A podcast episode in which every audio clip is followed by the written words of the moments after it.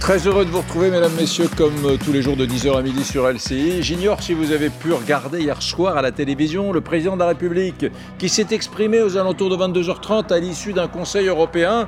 Alors, ça a été clair, hein, je n'ai aucun mea culpa à faire je vous le ferai écouter dans quelques instants. Hein. Voilà, pas de mea culpa, on ne s'est pas trompé. Euh, et, la question d'ailleurs de l'humilité se pose. Il y en a même qui vont jusqu'à dire et écrire ce matin que le président de la République a été euh, arrogant, mesdames, messieurs. C'est vrai que peut-être des Gaulois réfractaires, comme disait, mais en tout cas, une chose est certaine, c'est qu'à la tête de l'exécutif, on n'est pas piloté par des gens qui sont euh, étouffés par la modestie et, l'humilité. Voilà comment je pourrais euh, commencer cette émission. D'ailleurs, j'ai très, envie de vous repasser la petite phrase d'Angela Merkel mercredi. Vous vous souvenez, hein, la chancelière allemande avait prévu ben, d'enfermer euh, les Allemands pendant les fêtes de Pâques, mais dans ce pays protestant, où beaucoup d'Allemands ont la foi, elle s'est rendue compte qu'elle allait dans une impasse. Donc qu'est-ce qu'elle a fait Angela Merkel?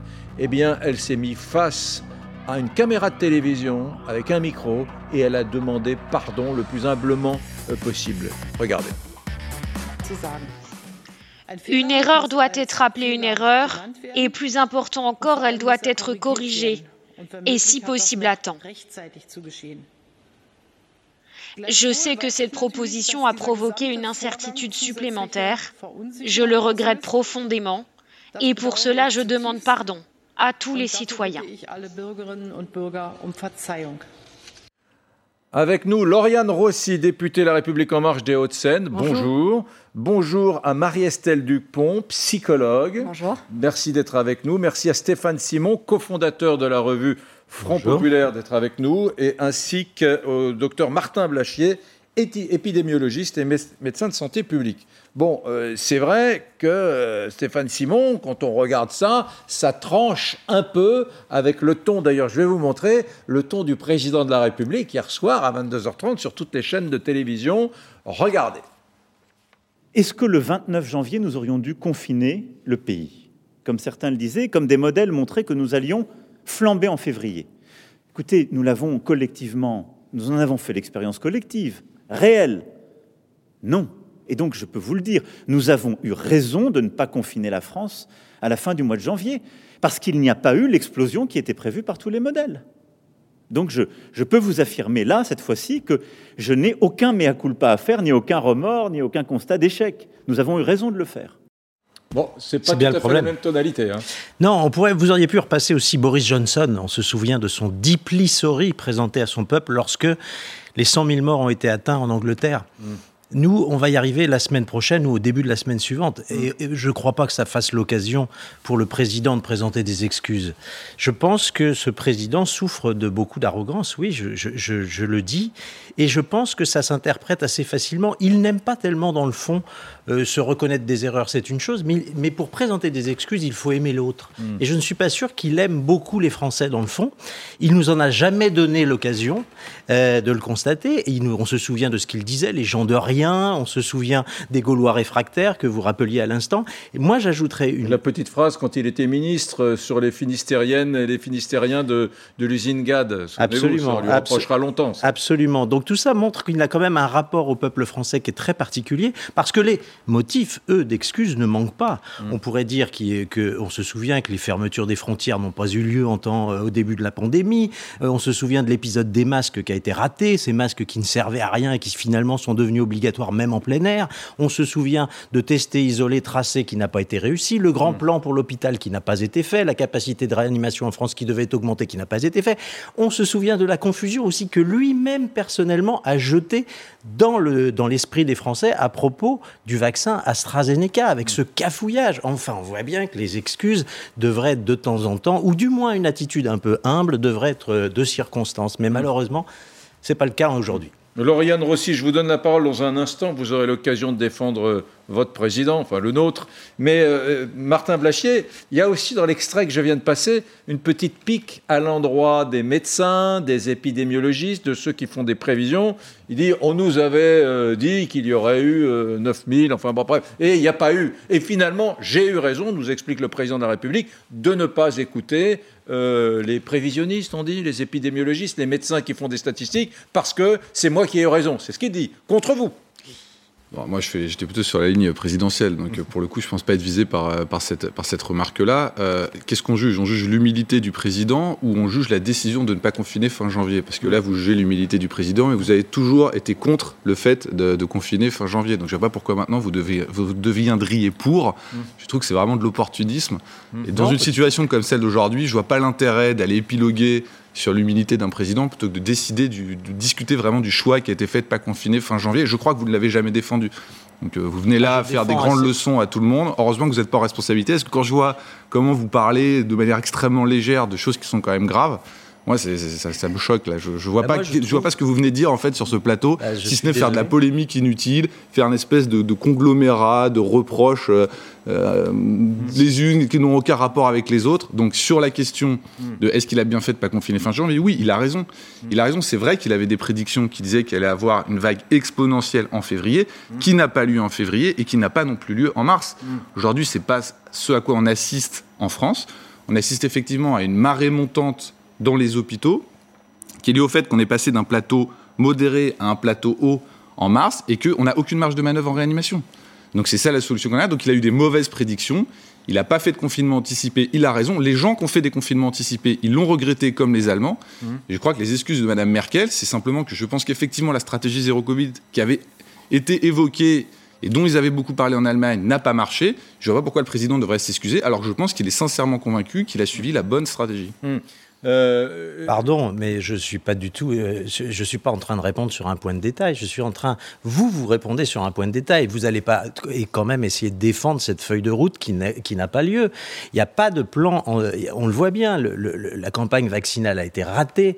On a un retard considérable. Rien que pour ça, on devrait plutôt de, de quoi on parle là? Cette semaine de quoi, de dire, sur le mea culpa, de quoi il, de quoi il était question? C'est une attitude générale que l'on est en train de qualifier. il manque un plan en France pour lutter contre le Covid. On le sait, il n'y a pas de plan. Regardez, euh, Madame Merkel, certes, elle s'excuse pour un point précis, mais elle a en face euh, une vraie feuille de route. Elle nous explique voilà comment on va vacciner. Vous le savez, vous, comment on vaccine en France? Moi, je n'y vois pas clair. Une, vraie feuille eh bien, de voilà, ah bah, qu'est-ce qu'elle dit, Madame Merkel? Elle dit eh bien, nous avons 20 doses par médecin généraliste. Il y a 50 000 généralistes. On fera un million de vaccins par jour. Ça fixe un cap. Moi, ce que je reproche au président, c'est d'être très satisfait de son bilan, comme d'ailleurs le ministre de la Santé, mais de ne pas nous faire euh, partager une feuille de route très claire. Et c'est ça que je reproche dans le fond. Ce n'est pas dans le détail. Évidemment que dans l'ensemble des décisions qui sont prises depuis un an, depuis 12 mois, 365 jours, il y en a eu quelques-unes qui étaient inspirées. Mais dans l'ensemble, on voit bien qu'on souffre en France d'une absence de lutte, de plan de lutte contre ce vaccin et qu'on bricole au jour le jour. C'est ça que je reproche. Cela dit, euh, Martin Blachier, Bon, après, c'est de la politique et vous êtes médecin, mais euh, Jean-Luc Mélenchon, on l'a vu après l'intervention hier soir du président de la République, a tweeté ça. Bilan, tout était parfait. Euh, un député de la Seine-Maritime a dit aucun constat d'échec, c'est Sébastien Jumel. Euh, Macron, le Macron ose tout, c'est même à ça qu'on le reconnaît, ça c'est assez discourtois à l'endroit du président. Heureusement qu'on a la fiction, ici c'est Audiard, parce que la réalité en ce moment, voilà. Enfin, vivement la réouverture des cinémas et des salles de spectacle. Benjamin Lucas de Génération S nous parle de l'arrogance caricaturale de ce président qui pourrait prêter à sourire si nous n'étions pas dans un moment aussi tragique. Bref, non, c'est vrai que on parle d'une attitude assez générale. Là, Madame la députée, c'est vrai que euh, Macron, euh, il ne fait pas partie des modestes.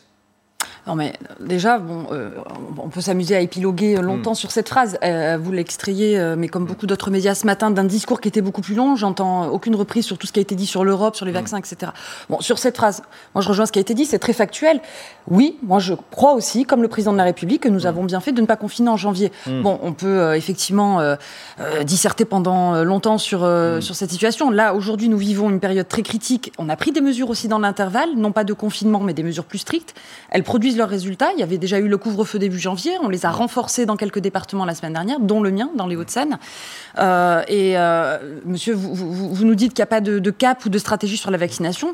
Déjà, je trouve que c'est euh, insultant pour tous les professionnels soignants qui sont sur le pont. Et je peux vous dire que si la stratégie, elle vous paraît pas claire, je vais vous la, la, la, la représenter. Mais mmh. hier, nous avons franchi le cap de 10%, 10% des Français vaccinés. La moitié des plus de 75 ans de ce pays ont eu aujourd'hui euh, leur euh, injection. Mmh. Ah, donc rien à dire, tout est parfait. À la fin du mois d'avril, nous aurons 10 millions de personnes vaccinées. Je termine s'il vous plaît, vous avez beaucoup parlé. 7 millions de Français ont déjà eu une première injection. À la fin du mois d'avril, 10 millions de Français seront vaccinés. À la fin du mois de juin, nous, nous visons l'objectif de 30 millions. Ça, ça paraît très clair comme stratégie et elle est en œuvre et elle marche et elle oui, fonctionne. Mais, Alors Angela Merkel peut s'excuser. Juste une précision sur oui. Angela Merkel. Excusez-moi, les Allemands, ils sont confinés depuis avant Noël. Hum. Euh, alors ils ont été déconfinés récemment, mais c'est incomparable avec la France. Donc Angela Merkel s'excuse. Elle est en pleine sortie politique par ailleurs, hein, puisqu'elle quittera bientôt euh, ses fonctions à mon avis un peu lié aussi, mais euh, ne, comparons ce qui est comparable. Oui, mais... Justement en France, réjouissons-nous et, et, nous avons tout fait pour cela parce que nous savons aussi l'impact social, l'impact psychologique, l'impact économique du confinement. Euh, moi, dans mes permanences, je vois des gens qui craquent mmh. euh, et je pense, Madame, en tant que psychologue, que vous en voyez mmh. beaucoup. Et c'est cela aussi que nous avons voulu préserver. On, on, on va en parler, mais mon propos, il est d'ordre général. C'est vrai que je m'appuie sur cette petite phrase prononcée hier par le président de la République. Je ne ferai pas de mea culpa, mais mon propos, il est d'ordre général. Et là où Simon a raison, c'est qu'il y en a eu des couacs épouvantables, il y en a eu beaucoup, beaucoup trop. Et pour, pour reprendre sur l'actualité, on vient de découvrir que sur la vaccination des Français, on avait 7 semaines de retard, ce qui va coûter d'ailleurs aux contribuables français 21 milliards d'euros. Bon, bref, il y en a eu des couacs, il y en a des dizaines. Oui, mais... Je trouve que dans cette affaire, euh, quand je vois la culture de l'excuse qui est déployée par les autres démocraties européennes, mais aussi par les Chinois, d'ailleurs ça peut étonner, mais les Chinois s'excusent politiquement, ça, ça, nous échappe un peu, par Barack Obama. Barack Obama, au moment de la mise en place de l'Obamacare, il y a six mois de retard, il y a des Américains, des millions d'Américains qui ne sont pas assurés, euh, en, en, et, et, ils s'excusent, face caméra, la main sur le cœur, ils leur demandent pardon, parce qu'attention, il y a excuse et excuse. Eh bien chez nous, ça n'a jamais lieu. Non, mais... Et sur les masques, on aurait pu dire mais pardon, et c'est pas déchoir que s'excuser les Français l'accepteraient. D'ailleurs, ils n'aimeraient que, que, plus Emmanuel Macron s'il avait la force de faire cela. Et c'est vrai qu'il ne le fait pas. Alors maintenant, euh, on est bien, on est bien d'accord. On est bien d'accord que ça augmenterait la confiance. Mmh. Euh, qui est de l'humilité, qui est des excuses, etc. Après, in fine, est-ce qu'on attend de notre chef euh, euh, de l'exécutif de s'excuser ou de prendre les bonnes décisions bah, Quand il y a une erreur, oui. Oui. Quand il y Mais a ce, une que, erreur, ce oui. que je ne comprends pas, en fait, c'est que la polémique surgit sur peut-être la seule très bonne décision à titre euh, psychologique, je trouve, qu'il est prise, c'est-à-dire mmh. de résister à la pression de confiner.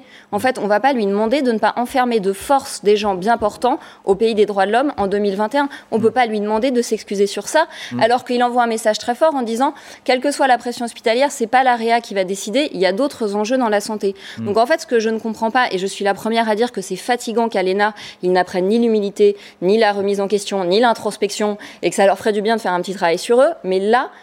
vraiment, je comprends pas l'attaque. Mmh. En fait, je trouve que justement, on se discrédite en l'attaquant là-dessus, mmh. alors qu'on peut pas attendre des excuses de quelqu'un qui dit non, j'enferme pas de force les mmh. gens.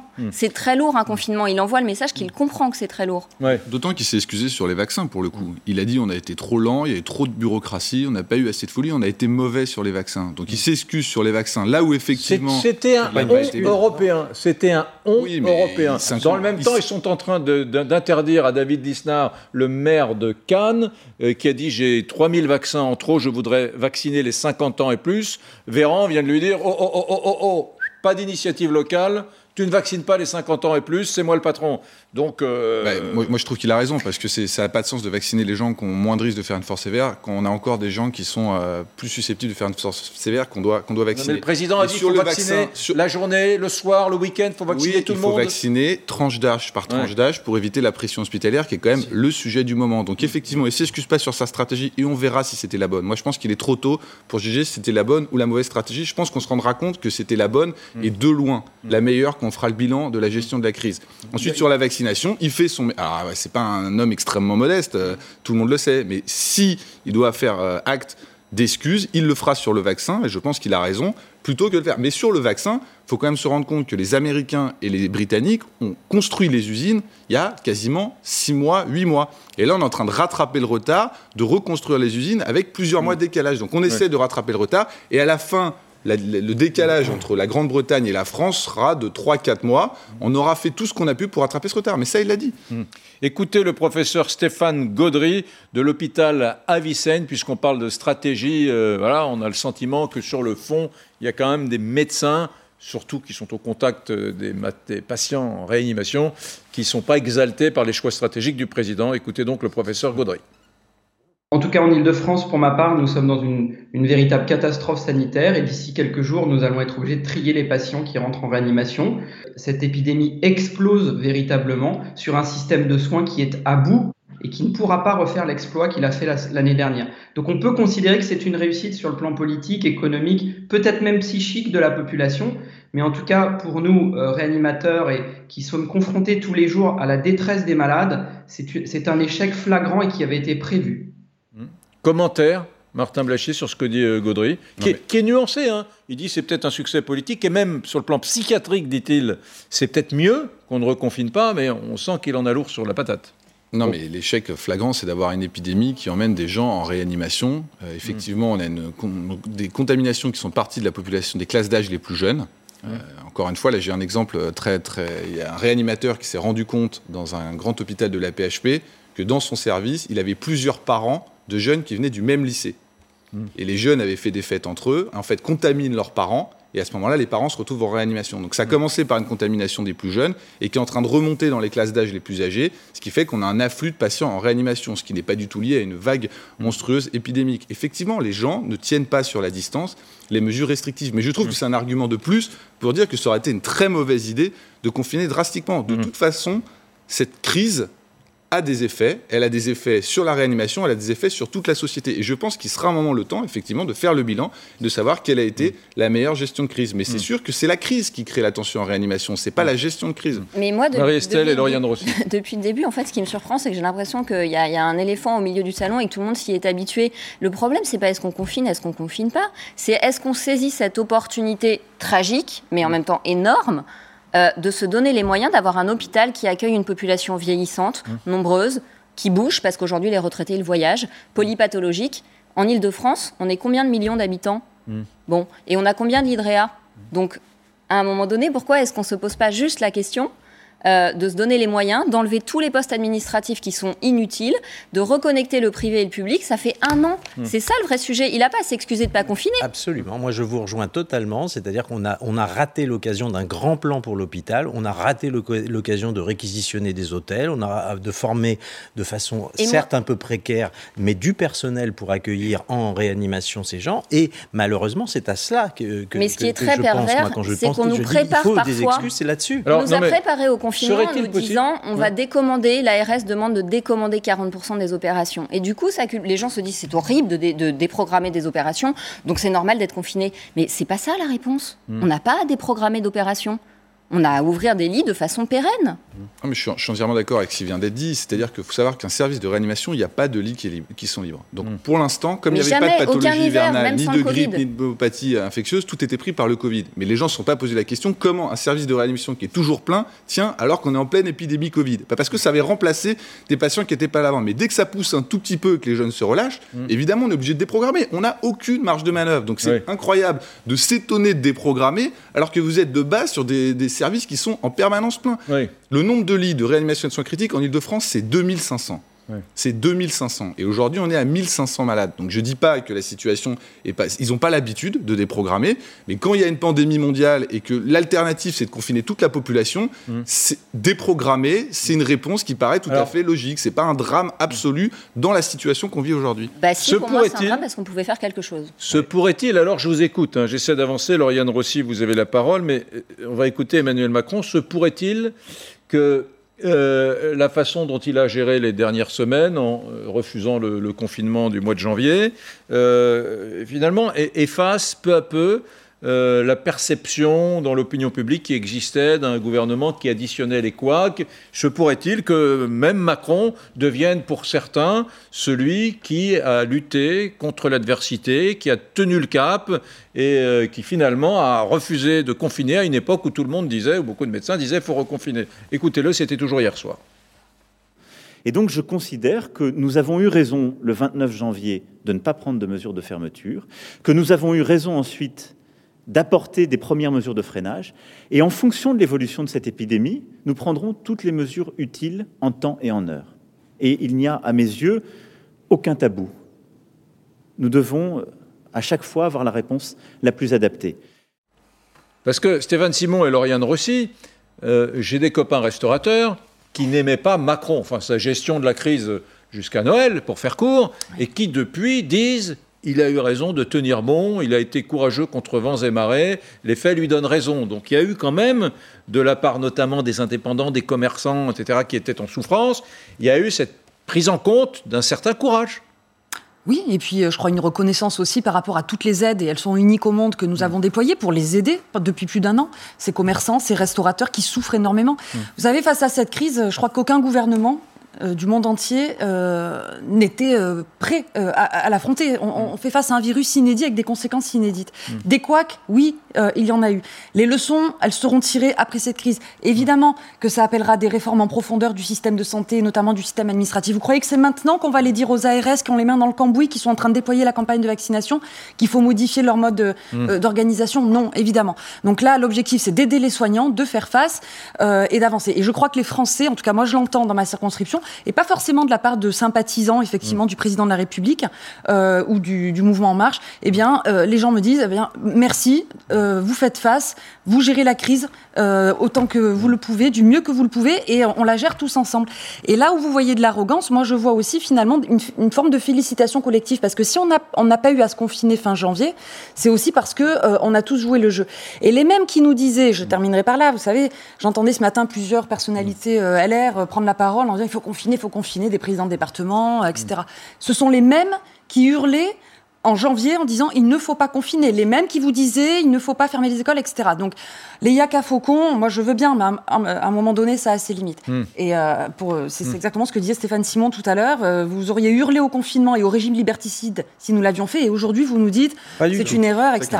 Donc un peu de cohérence et surtout Stéphane, un peu justement un peu d'humilité. Stéphane Simon, est-ce que attendez, attendez, au fond vous parliez de deux choses un peu différentes. Vous vous parliez de la gestion de la crise sur un an, et là, si on fait un focus sur ce qui se passe depuis deux mois, c'est-à-dire je ne reconfine pas, est-ce que vous qui militez contre le reconfinement, est-ce que vous ne trouvez pas que là, quand même, alors que, je sais pas, aujourd'hui, les, écoles belges viennent de fermer, l'Allemagne reconfine, est-ce que vous ne trouvez pas que le président est assez héroïque en essayant de passer entre les gouttes? Mais moi, je trouve que c'est n'est pas de l'héroïsme que de ne pas savoir où on va. Vous êtes en train de parler d'un président qui est sur une pirogue, qui navigue à vue, un coup de barre à droite, un coup de barre à gauche. Vous êtes apparemment très satisfait des remontées terrain que vous avez sur la gestion du président. Moi, j'ai exactement le contraire euh, dans l'oreille. Il se trouve que j'entends le dernier sondage qui dit 75% des Français n'ont rien compris au confinement de Jean Castex de la semaine dernière, où on a eu l'impression, pardon, parce qu'il est très estimable, Jean Castex, mais c'était un mauvais sketch de, de Albert Dupontel que l'on avait en face de nous. Ça a duré 30 minutes pour dire quoi? Qu'on confinait tout en mettant, qu'on invitait à sortir davantage dehors, c'est à n'y rien comprendre. Et si vous voulez, je trouve que euh, on peut à l'infini euh, parler de cette mesure très particulière du reconfinement par reconfinement, mais on est, vous dites, on n'est pas reconfiné, mais je vous rappelle quand même que le Premier ministre nous a dit la semaine dernière qu'on était confiné. Mais c'est un confinement d'un genre nouveau, puisque c'est un confinement oxymorique dans lequel on dit vous êtes confiné, mais vous êtes invité à sortir davantage. prenez, Moi, personnellement, un, langage comme ça, je euh, comprends. Prenez un peu de hauteur, parce que là, vous tombez, mais vous tombez dans la caricature. Vous, êtes, pardonnez-moi, vous êtes dans une hauteur que les Français comprennent pas à 75%. Vous êtes dans un niveau si vous êtes satisfait de cette hauteur que vous prenez, permettez-moi de vous dire que les gens ne comprennent pas. Voilà la réalité. D'où vient la confusion, c'est que c'est une ligne qui a été extrêmement difficile et qui a fallu arbitrer entre des courants qui étaient contraires dans une situation extrêmement instable. Donc après, sur la forme, ça n'a plu à personne. Très bien. Ce qui compte, c'est le fond. Le fond, c'est quoi? C'est qu'on n'a pas réenfermé les gens chez eux, alors que ça ne sert à rien. Vous pouvez que euh, vous féliciter d'un modèle hybride alors qu'on ne parle pas de confinement. Alors que vous avez été, ça, fait un an que vous dites, c'est n'importe quoi, ça sert à rien d'enfermer les gens à l'intérieur de chez eux. Et c'est ce qui est décidé. Et vous dites ah oui, mais c'était pas clair, on n'a pas compris. Donc voilà, vous jugez la forme, mais jugez le fond. Attendez, Sur le fond, c'est pas clair non plus. Je voudrais qu'on soit avec le chef de l'AREA de, de Bobigny, euh, qui s'appelle le euh, professeur Yves Cohen, qui est avec nous par Skype. Bonjour, professeur. Merci de, délaisser quelques secondes, quelques minutes vos patients. Je ne vais pas vous prendre trop longtemps. Est-ce que vous avez vu, euh, entendu, écouter le président de la République hier euh, Est-ce que vous estimez qu'il manque euh, d'humilité ou au contraire qu'il a fait un bon choix en ne reconfinant pas à partir du mois de janvier, professeur? Bah, Écoutez, euh, ce qui est important de comprendre, c'est qu'aujourd'hui, les seuls héros, ce sont les soignants et les patients. Hmm. Ce n'est ni les hommes politiques, ni les gens qui discutent à droite et gauche sur le confinement. Deuxièmement, le pari qui a été fait, les seuls qui vont perdre le pari sont les soignants et les patients. Hmm. Parce qu'aujourd'hui, nous arrivons à 46 lits de réanimation dans notre groupe hospitalier, 46 lits de réanimation avec 30% de mortalité en réanimation. Donc, les seuls qui ont reçoivent l'impact de l'épidémie, on peut dire ce qu'on veut, les gens sont contents de ne pas être confinés, mais aujourd'hui, la difficulté, c'est à l'hôpital que ça se trouve, et nous allons avoir beaucoup de décès euh, à partir de, de maintenant, parce que le nombre de patients qui sont en réanimation augmente de façon très, très importante. Est-ce que vous faites partie de ceux qui souhaitent aujourd'hui que pour des raisons sanitaires, on reconfine euh, version euh, mars 2020 bah, Sur le plan sanitaire, nous, nous partons pour des semaines devant nous parce qu'on n'a vraiment pas compris, on peut dire ce qu'on veut, mais on n'a pas compris du tout ce confinement qui a été fait jeudi dernier, qui était totalement illisible. Et on sait que le jour où on décidera d'un confinement complet, complet, on aura encore trois semaines d'entrant en réanimation. Hmm. Donc, nous, on appelle fortement, fortement à un confinement réel, comme ce qui est passé en avril euh, et mars 2020. Mais moi, je ne comprends pas comment un médecin peut, soutenir ça, euh, avec tout le respect que j'ai pour vous, monsieur, euh, et pour le travail que vous accomplissez. Comment, éthiquement, vous pouvez, en 2021, au bout d'un an, penser que enfermer de force des gens qui ne sont pas malades n'a pas un rapport bénéfice-risque absolument tragique. Ce que vous devez demander et ce pourquoi vous devez combattre, parce que vous êtes des héros maltraités depuis 30 ans à l'hôpital, j'en ai été témoin, c'est qu'on change la structure de l'hôpital, qui est moins d'administratif, que les soignants ne soient pas en burn-out, qu'ils ne soient pas payés au lance-pierre et que les patients puissent être accompagnés de façon correcte. C'est pas qu'on enferme des gens bien portants, enfin c'est hmm. pas un remède. Vous avez prêté serment pour d'abord ne pas nuire. On ne peut pas, on ne peut pas hmm. argumenter pour un confinement. Surtout que si, si c'était vraiment efficace, on n'en serait pas au troisième. Hmm. Marie-Estelle Dupont est, psy, professeur. En, psychiatrie, c'est terrible, on voit, monsieur. On a eu trois défenestrations en dix jours à Robert Debré en pédopsychiatrie chez une population de 7-11 ans. À 7-11 ans, on ne se suicide pas, monsieur. On joue au Pokémon. Très bien. Eh ben, écoutez, je vais vous dire une chose. Venez en réanimation, voir comment ça se passe. Oui, mais c'est toujours votre argument. C'est pour ça que je vous dis qu'il faut, il faut changer la réa. Il faut augmenter les lits. Non, mais il faut changer la réa. Je suis d'accord. On ne peut pas prendre en otage des gens bien portants et les rendre malades. Vos confrères vont avoir beaucoup trop de travail en psychiatrie. Écoutez le professeur, sa réponse. Écoutez-moi. Euh, ce que vous proposez, vous, c'est une, une politique de fond de l'hôpital. Évidemment, on peut être que d'accord sur ça, mais ça, ça va prendre du temps. Nous, ce qu'on veut, c'est un confinement fort parce qu'on ne veut plus avoir de patients en réanimation. Moi, j'ai perdu avant-hier un patient de 34 ans. Je suis désolé. Mais vous pouvez dire que psychiatrique, c'est difficile, sur le plan psychologique, c'est difficile. Mais quand on perd des patients à 34 ans, eh ben, on se pose des questions. Donc, ce qu'il faut pour nous, c'est un confinement fort avec la vaccination qui monte. Et là, on pourra venir à bout. On n'avait pas la vaccination il y a un an. Non, mais. D'accord? Donc, tous les jours, tous les jours, on a des entrants en réanimation. 30% de ces entrants-là, on sait qu'ils vont décéder. Alors, je veux bien que sur le plan psychologique, ça va être difficile, qu'on va avoir des, des, des, dépressions, qu'on peut avoir des suicides, mais nous, ce qu'on voit, c'est qu'on va avoir tout de suite des décès. Donc, pour vous, rendre tout le monde malade est une solution soutenable hmm. C'est défendable de rendre toute la population malade d'autre chose Alors, on ne doit pas avoir la même définition de malade. Bah, venez dans mon cabinet, monsieur. Bah, bah, écoutez, avec plaisir et venez avec, en réanimation. venez dans mon cabinet. Enfin, les femmes battues, les enfants victimes d'inceste, euh, les handicapés qui n'ont plus de travail. On peut, on peut pas dire que c'est une solution efficace. On ne peut pas se satisfaire de proposer un confinement. C'est pas contre vous que j'en ai.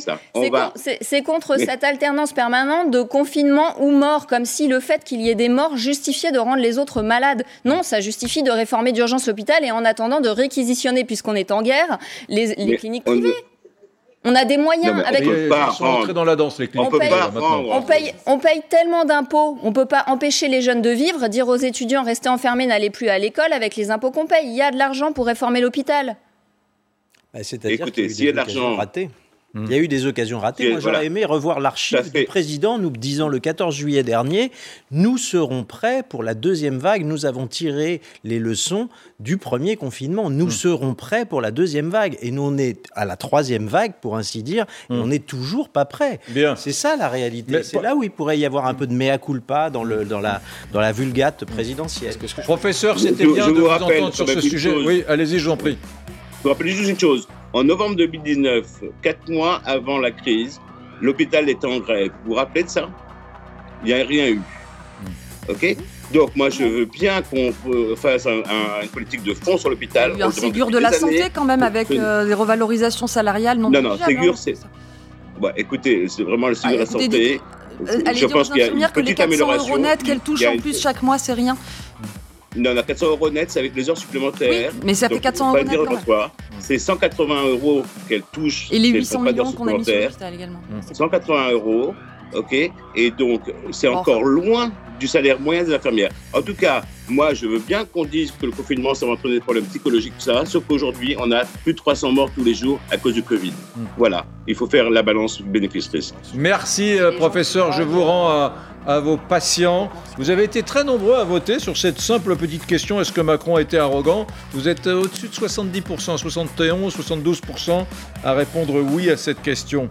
Bon, une dimension politique, Lauriane Rossi, autour de, tout ça, hein, ça, va de soi. Euh, même si la cote du président est euh, assez élevée, hein, la cote du président de la République est assez élevée quand on la compare après quatre ans de gouvernance à celle de ses prédécesseurs. Dans, une poignée de secondes, on se retrouve, mesdames, messieurs, avec cette question cruciale. J'aimerais bien entendre Martin Blachier euh, sur ce point, et, vous euh, également, Marie-Estelle Dupont. Est-ce qu'il faut euh, refermer les écoles? Oh, Je sais, la question est banale, sauf que maintenant, vous voyez, la France est avec l'Espagne et la Croatie le dernier pays d'Europe où les écoles sont ouvertes, puisque ce matin, en Belgique, au Royaume de Belgique. Elles viennent de fermer les écoles, mesdames, messieurs. Faut-il que nous les fermions aussi? Voilà la question que je vous pose à tout de suite.